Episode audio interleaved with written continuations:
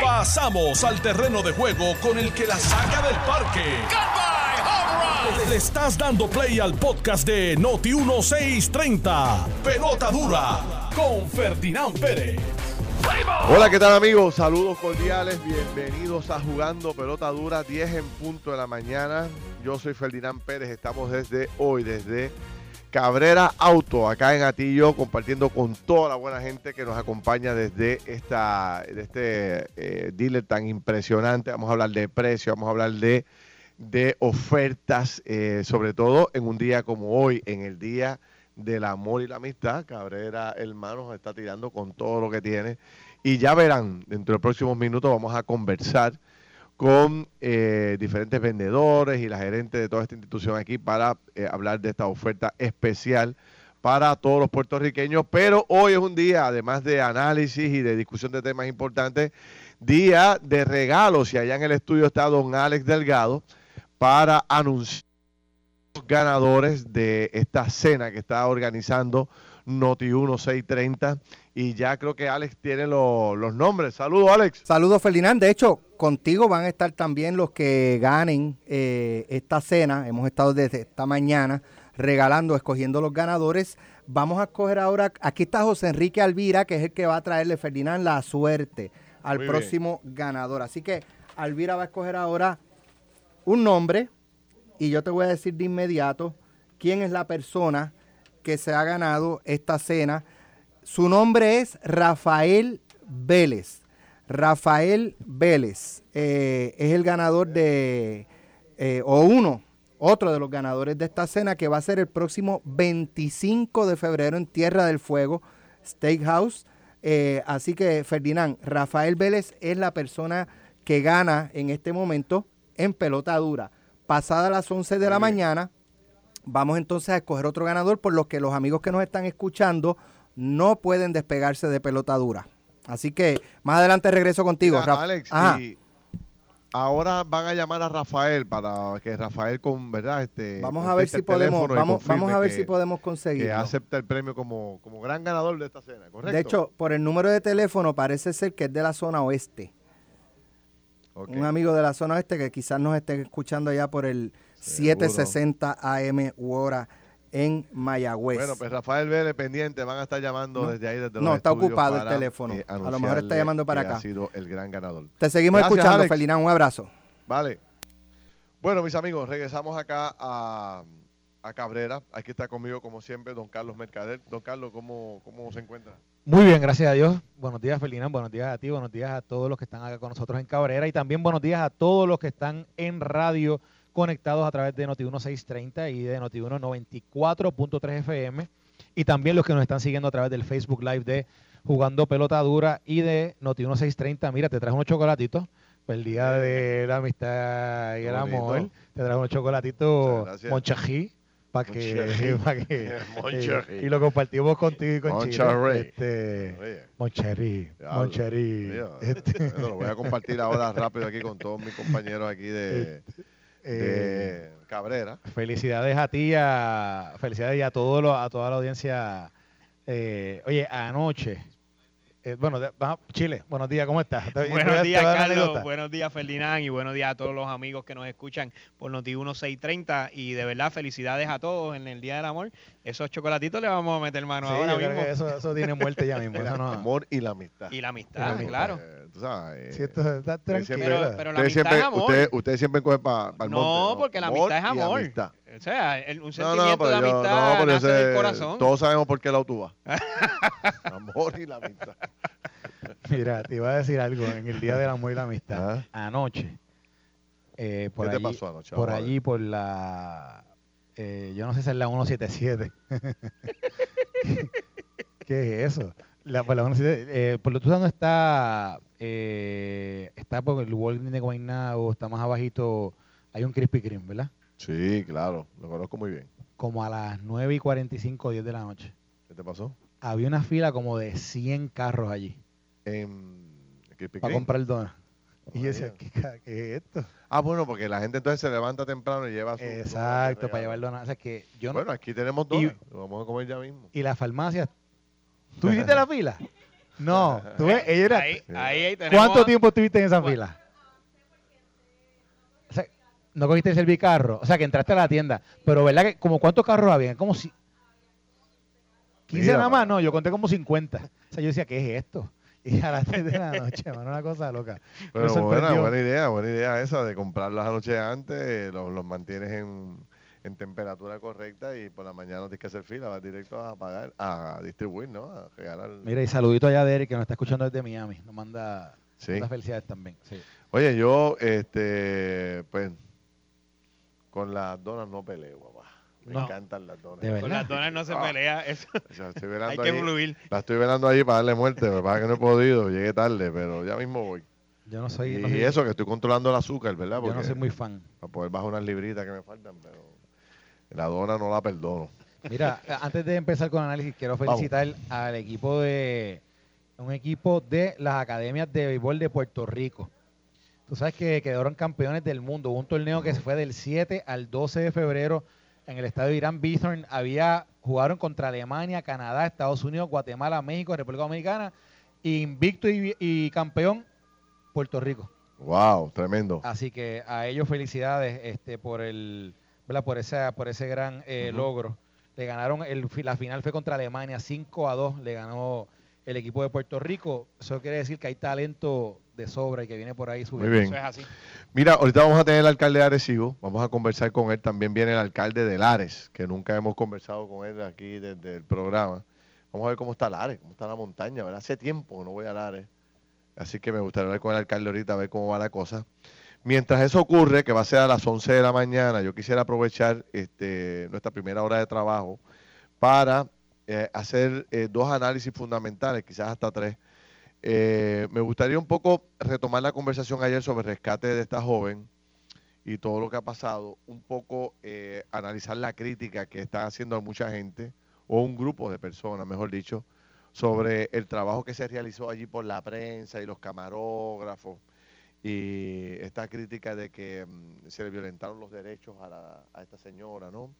Vamos a hablarles un poco, a ver cómo ustedes lo ven. Eh, Yo tengo mi opinión sobre el particular. Y quiero también analizar eh, este reportaje que hace hoy el periódico El Nuevo Día, que ya estaba con un poquito atrasado, que es la famosa, encuesta que hace el periódico El Nuevo Día, donde empieza con unos temas bien generales sobre la economía, este, cómo se encuentra el desarrollo económico, eh, los proyectos de reconstrucción, etcétera, y la percepción de la gente sobre cómo va el país, dónde está, eh, dónde se encuentra. También habla de, ¿verdad? Eh, comparando años, cómo, cómo estaba la actividad económica hace un año atrás, cómo está ahora, y también le pregunta a la gente sobre los cambios que ha tenido que hacer para enfrentar eh, los tiempos de la pandemia y los tiempos de la inflación, que son los que estamos viviendo. Este, que me gustaría entrar por ahí esos dos temas, porque aquí arroja una información que, aunque no sea una información certera y tú tengas eh, cuestionamientos sobre el tipo de preguntas, siempre es una base Claro. para uno medir el sentir de la gente en un momento determinado, ¿no? Oye, y curioso lo- lo- los números también de, la, de lo de la pandemia. Fíjate que el titular del periódico es El sentir de Puerto Rico teniendo la Ujú. pandemia. Sí. Y habla todavía cómo la gente, digo, según, el, según la encuesta, de cómo la mayoría del pueblo todavía siente que está bajo emergencia. Eso Sí. es así. Sí, sí. Mira, pues entonces, para dejar atrás, eh, ¿verdad? El, el evento de, de- de- lamentable, ¿verdad? De esta muchacha que se desapareció y que finalmente los eh, la policía y los ciudadanos pudieron encontrarla. Pues no sé si han visto que se ha desarrollado una especie de crítica de algunas personas por eh, la forma en que se procedió. Sí. Este, y yo, yo no sé cómo ustedes lo vean, ¿no? Pero yo, yo eh, bueno, Carlos y yo ayer logramos hablar con Benji, el esposo, mientras esto estaba ocurriendo. De hecho, eh, la primera persona con quien habla es con nosotros en vivo. Él se da, se entera de que la rescataron.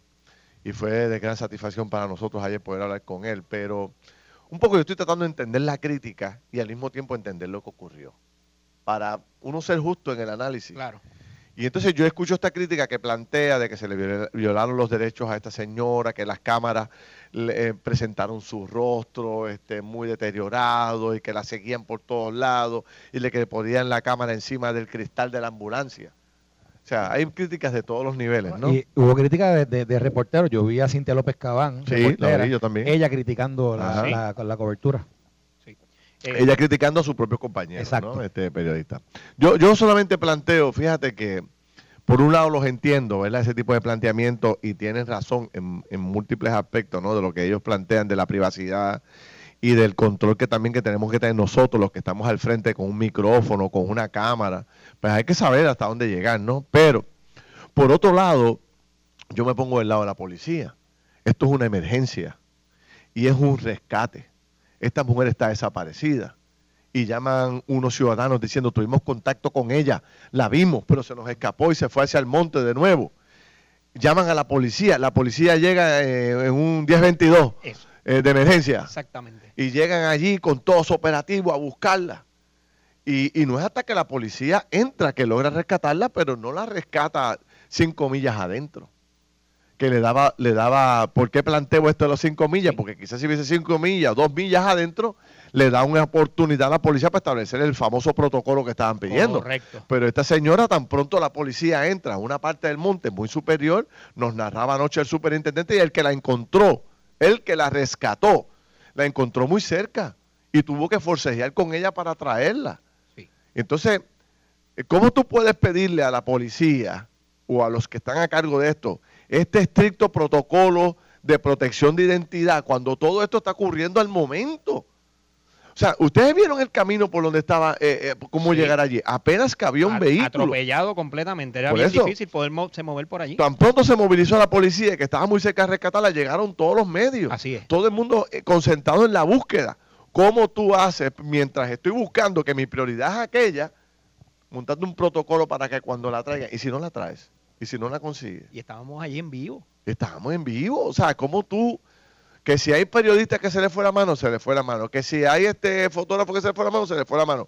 Pero culpar a todo el proceso. No, no estoy de acuerdo. Manchar como, mandar, eh, eh, lanzar como una mancha encima de todos los que trabajaron allí para rescatar a esta mujer, porque pues qué sé yo que no hubo el protocolo que debió haber habido.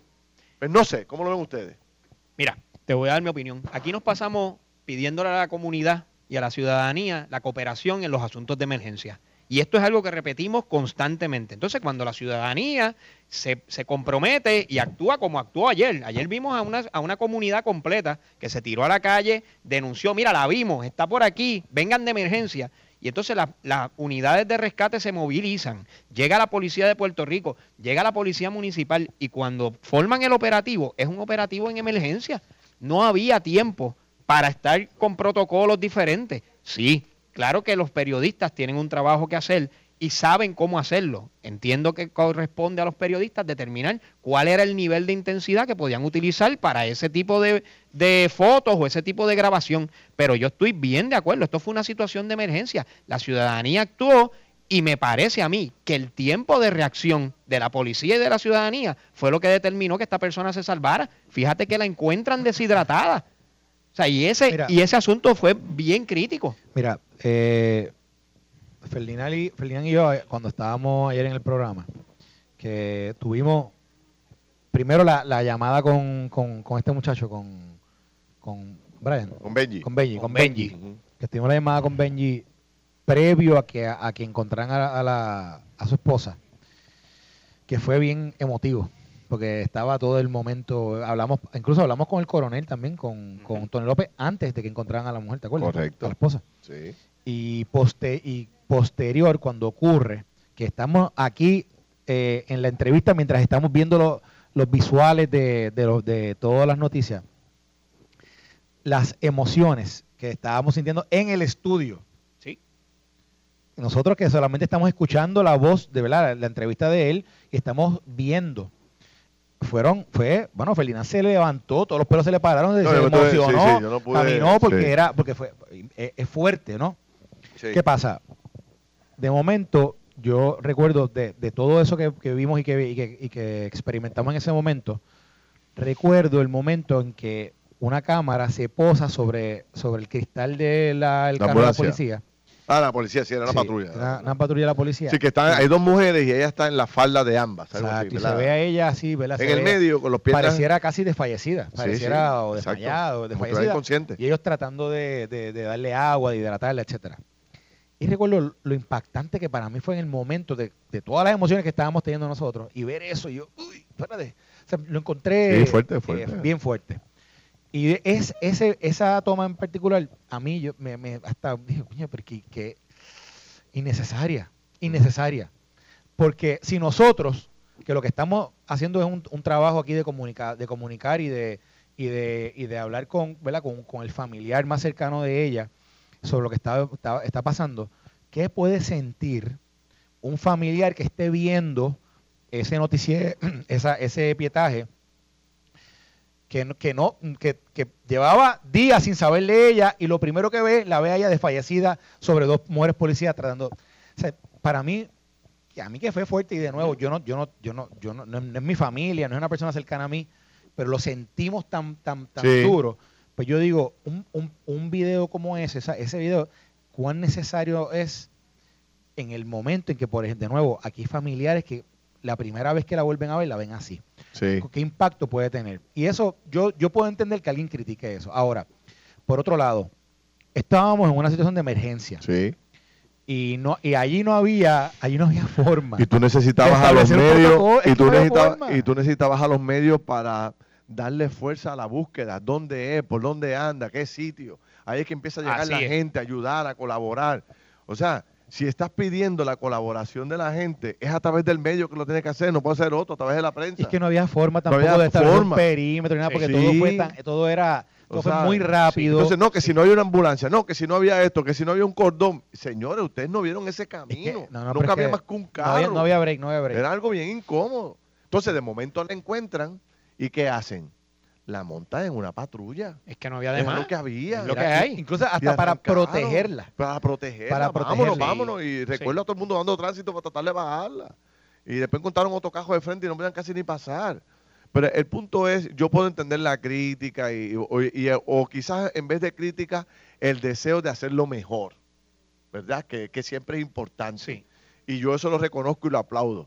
Pero lo que pasa es que en las redes sociales hay una serie de personas eh, inconformes por todo. Por todo. Y, y hay que mirarlos bien. Y yo a veces me molesto cuando leo los mensajes, pero después cuando busco quiénes son, veo que son cuentas falsas. Son cuentas, son cuentas creadas para desestabilizar la discusión, para desestabilizar o para tratar de manchar la imagen de aquellos que tienen un rol de, de verdad, de analizar o de discutir. Y yo cuando los veo, después me- se me quita el corazón porque ya sé que es alguien que fue Que tiene creado, una agenda. eh, tiene una agenda particular, ¿no? Pero ayer mismo también el mormo con el tema de la crítica que le decían a Benji. O sea, Correcto. eh, era una cosa, yo no podía creer los comentarios de, incluyendo mujeres, Sí. hablando de las limitaciones de este joven, eh, echándole la culpa a 20 mil otros problemas que la gente ni siquiera conoce. Que no conocen. Un chorro de entrometidos opinando de nada que tiene que, que opinar. Correcto. O sea, aquí lo que teníamos que era unirnos a la alegría de que esta señora se encontró, sale, un día que esta señora pudiera haber estado más en el bosque, Hubiese sido una tragedia, Ferdinand. pudo haberle costado la vida. Eso es así. O sea, le da un bajón de azúcar de esto que, o cualquier otra cosa que le puede dar el sistema, le da un, un shutdown, cae y tú estás dos días, sin, un día sin ayuda o sin un suero o Eh, sin un líquido, te puedes morir. pierde la noción de orientación y se pierde por ese bosque donde estaba y posiblemente pudo haber una, una tragedia. O sea, y Ferdinand, estoy contigo en esto. Debemos de aprender de los errores, pero lo que tenemos que resaltar como sociedad y como pueblo son las cosas buenas. Ayer yo vi a una comunidad unida, yo vi a las agencias de gobierno trabajando en conjunto con la comunidad para poderla rescatar. O sea, a mí me encantó eso y, y gracias a Dios eso dio un resultado. Yo creo que eso es lo que hoy se debe de resaltar y aprender de los errores. Quizás hay una manera ahora diferente de ver cómo se atiende mediáticamente este tipo de situación. Digo, y, o- y ojo, No, yo escuché uno que decía que había que mandar un profesional cuando la rescataron. Dios mío. O sea, que mandemos un psicólogo a buscarla allá al monte para que cuando la encuentre, allí mismo empiece a darle terapia. Una muchacha que esté inconsciente. O sea, lo que hay que hacer es rescatarla, montarla en un carro y llevarla al hospital y se acabó. Exactamente. Y, chequear Y que entonces tenga. ahora debe estar desde ayer al mediodía recibiendo todos los tratamientos eh, mejores que se puedan ofrecer en Puerto Rico, porque hay Así un es. compromiso de la ciudadanía con ella y con el sistema. El propio secretario de salud que estaba ahí esperándola. Lo que sí, Ferdinand, cla- claro que esto nos da también una lección de que en efecto las mujeres posparto necesitan también, de una ayuda y una ayuda es algo, una- psicológica. hay un aprendizaje. hoy. Exactamente. Y, y dentro de todo, ¿verdad? Todo este, toda esta vorágine de situaciones que ocurrieron en- desde por la mañana hasta, hasta el momento en que se encontró, eh, se encontró, se encontró a la esposa de, de Benji. Eh, me parece que fue un momento de gran alegría que pudimos compartir todos, incluso con la comunidad que con la cual nos estaba escuchando sí. porque mira, mira a ver si los oyentes tan pronto apareció. También muchos oyentes bien intencionados y preocupados también por la situación comenzó a enviar bendiciones. a- Claro, o sí, sea, porque la mayoría- La mayoría del país piensa así, o sea, Sí. piensa en bien. Hay otro grupo que eh, quiere desestabilizar, hacer Correcto. daño, criticarlo todo. Todo está mal, nada sirve. Este, una crítica constante a la policía, una crítica constante a los que se fajan. Y, y es muy fácil desde la casa con un control remoto tirado para atrás. ¿Ah? ¡Ah! Ah. ¡Qué mal estuvo eso! Desde la casa ahí tirado para atrás. no, pero y con tanta Este, inconformidad con la vida, no, por eso no se puede vivir sí. así. Por eso, verdad, porque- Lo- yo traigo esta reflexión porque mm, eh, creo que es importante, o sea, eh, distinguir el trabajo que se hace con esmero, o sea, ver a aquellos policías allá adentro entregados, ¿ah? Buscando la forma de, de que esta mujer apareciera como diera al lugar. Esas son las cosas grandes, cómo se tiró la comunidad completa allá a buscar todo el Eso, campo. eso hay que resaltarlo, Ferdinand. Eso es lo importante. Contra que se falló aquí o que se falló allá, vamos a mejorarlo. Pero gracias a Dios, primero, segundo, la voluntad, tercero, que el puertorriqueño no le tiene miedo y en momentos de crisis nos tiramos a, como- ¿sabes? Como unidos independientemente de las diferencias que hayan. De acuerdo, de acuerdo. Yo creo que el hecho, y por ejemplo, eh, fíjate cómo las autoridades estaban, una cosa que dijo Chile ahorita, que yo creo que esto es súper importante. A veces, dentro del, dentro del orden público, y no necesariamente en orden público, en, el, en, la, en la ejecución de las funciones de gobierno, es muy fácil ver diferencias entre una agencia y la otra y establecer distancia en los trabajos que se hacen. No, no, no, no, yo hago esto, no, no, no, yo hago lo otro, no, no, no, yo trabajo esto. Y sin, em- sin embargo, ayer vimos varios jefes de agencia, todos parte del de seguridad pública, del Departamento de Seguridad Pública, trabajando en Todo, conjunto todo, sin todo. ningún tipo de protagonismo, sin ningún tipo de, esto lo hice yo. No, Y, y vimos el resultado inmediato. de acuerdo, o sea, que, pero, pero el, cuando tú ves ese es- esfuerzo interagencial, Ujú. operando al unísono por una sola meta y, y sin, sin ni, Sí, se- ni siquiera que uno se destacara más que el otro, sino que todos a la vez. Yo creo que es- eso habla bien de ese departamento, bien de Sí. esos líderes y bien del trabajo que están haciendo. 100%. Bueno, hay que pausar. Estás escuchando el podcast de Pelota Dura, en Noti1 con Ferdinand Pérez. Bueno, regresamos aquí a jugando pelota duras. Que ¿Cómo? agresivo que cambió. Eso dice, ¿Cómo? eso dice, eso dice. No sé. No, No, no, no, el, el, no, el alcalde agresivo está, está amarrado ahí. ¿Tú crees? Me dicen que está que El para alcalde, tirarlo no, no, ahí. el alcalde agresivo, ¿no te acuerdas que aquí no te- el primero que está en Sí. fila ahí detrás de, Me dicen que el alcalde de, de- de- de- detrás de Javi Hernández. me dicen que el alcalde de Arecibo lo vieron por, por Villalba los otros días. Porque eso me dice No que sé, estaba, no que sé, estaba- no sé si es cierto o no, pero Mira, que le- muchacho, que le que está gustando- que la- yo no creo que el le está alcalde gustando- está full con Jesús Mira. Manuel y ya. que le está gustando y que el lechón de Villalba dijo que, bueno, que- que Chinchorreal, yo no había, yo no probado chinchorreal. esto acá, dijo. Bueno, no sé. Vamos a ver si ese rumor que está corriendo fuerte es cierto o es falso. Sí. Mira, quería aprovechar para mm, eh, siempre que sale esta encuesta, independientemente de las críticas, yo, yo he acostumbrado a reseñarla. ¿Por qué? Porque aunque tenga diferencias con ella en la forma que se hace o no se hace, Chile coma, Sí. es de los pocos instrumentos pagos científicos que uno tiene a la disposición para analizar. Totalmente de ¿Por qué? Porque si Carlos Mercader coge para comisionado residente, como se dice por ahí, Uy, fuertemente, ¿ah? Ferdinand está virado. y hoy. le mete caña a él- Jennifer él o se va solo o algo. Yo no sé qué va a hacer Carlos Mercader. Carlos va a mandar a hacer una encuesta. Y le va a costar un paquete de billetes hacer la encuesta. Eso es así. Pero tú sabes lo que va a hacer Carlos, ¿verdad? No le va a enseñar a nadie la encuesta, porque es un documento privado Que le costó carísimo. que le costó carísimo y es un instrumento que él usa para fortalecer su imagen y para atender sus debilidades. ¿Cierto falso? sea, todo esto es hipotético, correcto. Todo- O sea, todo- o sea, por- por si acaso. Bueno, bueno, uno nunca ¿Y- sabe. ¿En qué parte del libro está Bueno, eso? bueno, bueno. Esto está como lo del alcalde de Arecibo, que eso no se sabe Sí, claramente. vamos a si es tener que aclarar ese asunto O sea, hay que ver, hay que ver. inmediatamente. Pero, teniendo estos datos aquí, que como ya la gente sabe, es la famosa encuesta que hace el periódico El Nuevo Día, que recoge diferentes temas, pues vamos a darle una mirada. Eh, el titular dice, el pulso del país, drástico recorte en gastos personales por la inflación. Nada nuevo, lo sabíamos. Eso es así. Eso era de entenderse. Dice la encuesta del Nuevo Día, refleja que un 43% de los participantes redujo significativamente sus patrones de consumo de comida fuera del hogar, de, actividades de entretenimiento, ahí yo pongo eh, comillas. Eh, Eso- y- y- eh, ah, porque Lo- el Choliseo, Centro de Convenciones, Coca-Cola y No se paris se pueden inventar en el país, todos están llenos. Lleno a capacidad. Y entre otros renglones también el alza en los precios, plantea el estudio.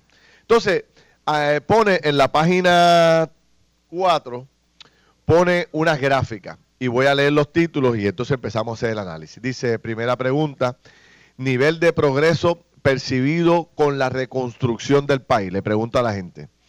Dice, un 39% se ve poco progreso un 43% no se ve el progreso. O sea que tienes ahí casi un 82% que ni ven o, O plantean que se ve poco progreso en Puerto Rico. Comentario.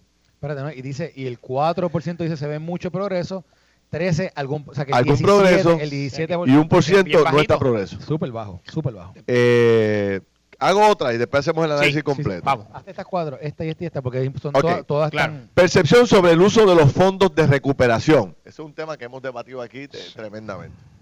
64% no se está usando de la manera correcta. Eh, un 26%, algunos se están usando de la manera correcta y otros no. Un 6% plantea que se está usando de la manera correcta y un 4% vive en la luna de Belén y no sabe si es rojo, azul o verde. ¿Con qué se come la o luna? con qué se come eh, el pan. Si es con mantequilla o con mayonesa. Lamentablemente ese grupo siempre existe en este Pero, país. Pero aquí el número grande es que el, 90, y- el 64% entiende que no se están usando de la manera correcta. Tercera pregunta que le hacen a la gente. Nivel de preocupación con el coronavirus y sus variantes. 37% muy preocupado, un 38% algo preocupado. Que todavía la gente hay un sigue siendo 70, 75%. 75% de la gente todavía según, con el según la coronavirus, encuesta, según la encuesta. lo cual es bueno para que la gente no se vuelva loco. según la encuesta. Ah. Un 16% está como Carlos Mercader, poco preocupado. Yo estoy bien poco preocupado. Y un 9% nada preocupado. Ese está en el bando de Chile Coma que no le importa. No, no. ah, Coge hasta con las gomas pelas. Eso es así. Entonces, no va a un centro de inspección hace como dos años. Pero ¿para qué tú vas a inspeccionar el cajo si la cajetera no sirve? Bueno, tengo la, La- la jodeína. jorobanda- la Pe- jorobanda pero es que es una contradicción en términos. Te piden que inspeccione el Bueno. cajo por una cajetera que no sirve. Eh, dice, nivel de confianza, esta es la cuarta para entonces entrar en el análisis, dice, nivel de confianza de poderse proteger en sitios públicos para evitar contagiarse con el coronavirus. Esa pregunta... Sí, ahí- ¿sabes? Yo Es no que, sé es por qué la me tiran esa pregunta está un poco... esa pregunta está floja. Sí. Nivel de confianza de poderse, de, de poderse proteger en sitios públicos. Eh, si yo me quiero proteger, me protejo en casa. Si no, no voy a ningún sitio público. O sea, no sé, pero. No Ok, sé. pero dice que el 39% algo preocupado, algo, algo confiado. Poco, eh, poco confiado, 25%. Nada confiado, 19%. O sea, hay, gente- hay un 19% que no está nada confiado de los sitios públicos. O sea, ese vive, vive entejado en la casa. Eh, y un 16% muy confiado. Un 1%, gracias a Dios, poca gente no sabe si es de día o de noche. este, fíjate esta, déjame, déjame dar este número. Percepción de la pandemia del coronavirus haber terminado en Puerto Rico. Un 17, un 19% dice que terminó ya, Ujú. un 77% dice que no ha terminado el tema de la, de la pandemia y del coronavirus. Eh, comportamiento actual con gastos personales. Un 37% estoy tomando una actitud de esperar a ver qué sucede y estoy limitando mis gastos. Hay mucha gente así. Sí.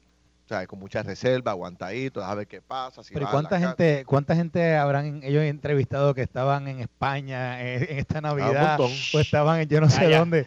Porque yo conocí a medio Puerto Rico que estaba de vacaciones yo no sé dónde. O sea, eh, ah, pues dale, dale. No, pero mira, pero un 16. un el, 16. el 16%. dice, estoy confiado en mi situación financiera y no estoy limitando los gastos. Aquí está Alex Delgado, 16%, Por la cartera abierta 24/7. Entonces, un 43% estoy muy preocupado sobre la, sobre la economía, estoy limitando mucho mis gastos.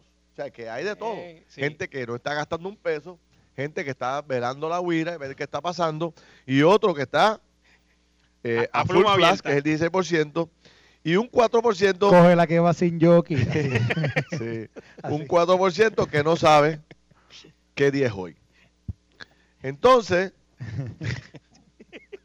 Chacho, está Pero- encendido hoy. es que no puedo bregar con los que no saben, no puedo bregar con los que no saben. ay, ay, ay, Dina, O sea, usted tiene que asumir posiciones en la vida, tú sabes, como el alcalde de. Arecibo, el alcalde de Arecibo las canta como es. ¿Eh o no?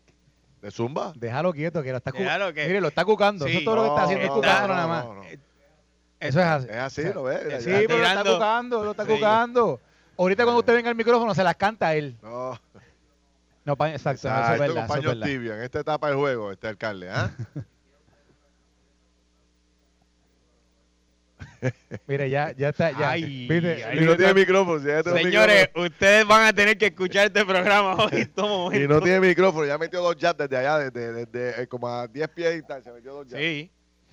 Eh, sentir sobre la disponibilidad de viviendas a precios asequibles. Esa pregunta, todo el mundo sabe No, que es no es- Chojita, es un chojito. Las, 66% es un problema mayor. las preguntas están medio. 22% un problema menor. No es un problema para el 10% los que tienen chavos y no está seguro, pues un 2%. Hasta ahí el cuadro, porque vamos a ir a otro el, Sí. el cuadro, ¿cómo lo ven? Chile, Mira. eh, Carlos. Eh, La que chilea. Creo que, creo que las contestaciones, particularmente a la pregunta de si se ve el progreso en la calle, eh, me pareció bien correcto esas contestaciones, porque si tú sales a la calle ahora mismo y evalúas si tú ves progreso en la calle, yo te tengo que decir que no se ve. Primero, porque tienes que transitar por unas carreteras que están en total deterioro. No estamos viendo construcciones nuevas, no estamos viendo propiedades nuevas rehabilitándose. O sea, sí se están sacando unos proyectos, pero lo que la ciudadanía en general ve es la contestación que refleja la encuesta. Y eso es la percepción, yo creo que de la mayoría de los ciudadanos cuando salen a la calle. Número dos, los fondos de recuperación, si se están utilizando o no se están utilizando correctamente. Oye, todavía tenemos muchísimos proyectos desde María que no se han podido rehabilitar, actividades en puentes que todavía no se han podido hacer, actividades de reconstrucción de los, de los terremotos en el área azul que todavía están todas las escuelas allí sin terminar, están las construcciones todavía en el piso. O sea, claro que la gente va a ver y la, y la ciudadanía va a contestar que no se ve la recuperación de los fondos eh, utilizados en la calle. Y eso a- así es lo que me parece. Ahora, en cuanto al COVID, no estoy de acuerdo con las contestaciones que veo ahí. Tú sales a la calle, yo he estado en las actividades que se han estado dando en el centro de convenciones o en la o en el choliseo y la verdad es que no veo a nadie utilizando las mascarillas. Vas a los restaurantes y nadie lo está utilizando, así que me parece que la preocupación ya ha pasado. Bueno, la- Sí, la- las autoridades han dicho que ya pasó. Correcto. Y ya las personas están en la calle, así que me, me parece que, que eso no estoy de acuerdo con esas contestaciones. Y una cuarta, que, hablamos, que hablaba la, la encuesta de la limitación de gastos, me parece que en efecto muchas personas, muchas familias han tomado la decisión de, ante los aumentos que se están dando en energía eléctrica, ante el aumento de costo de vida, han tomado las decisiones de no gastar tanto en restaurantes y estar más eh, recatados en la casa. Eso es lo que yo he estado viendo.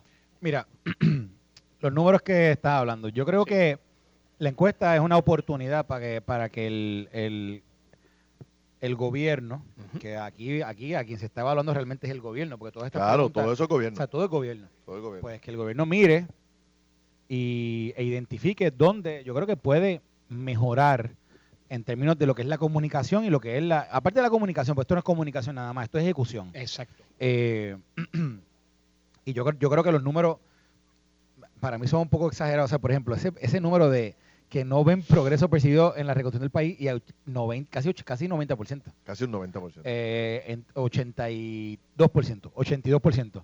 Es un número súper alto.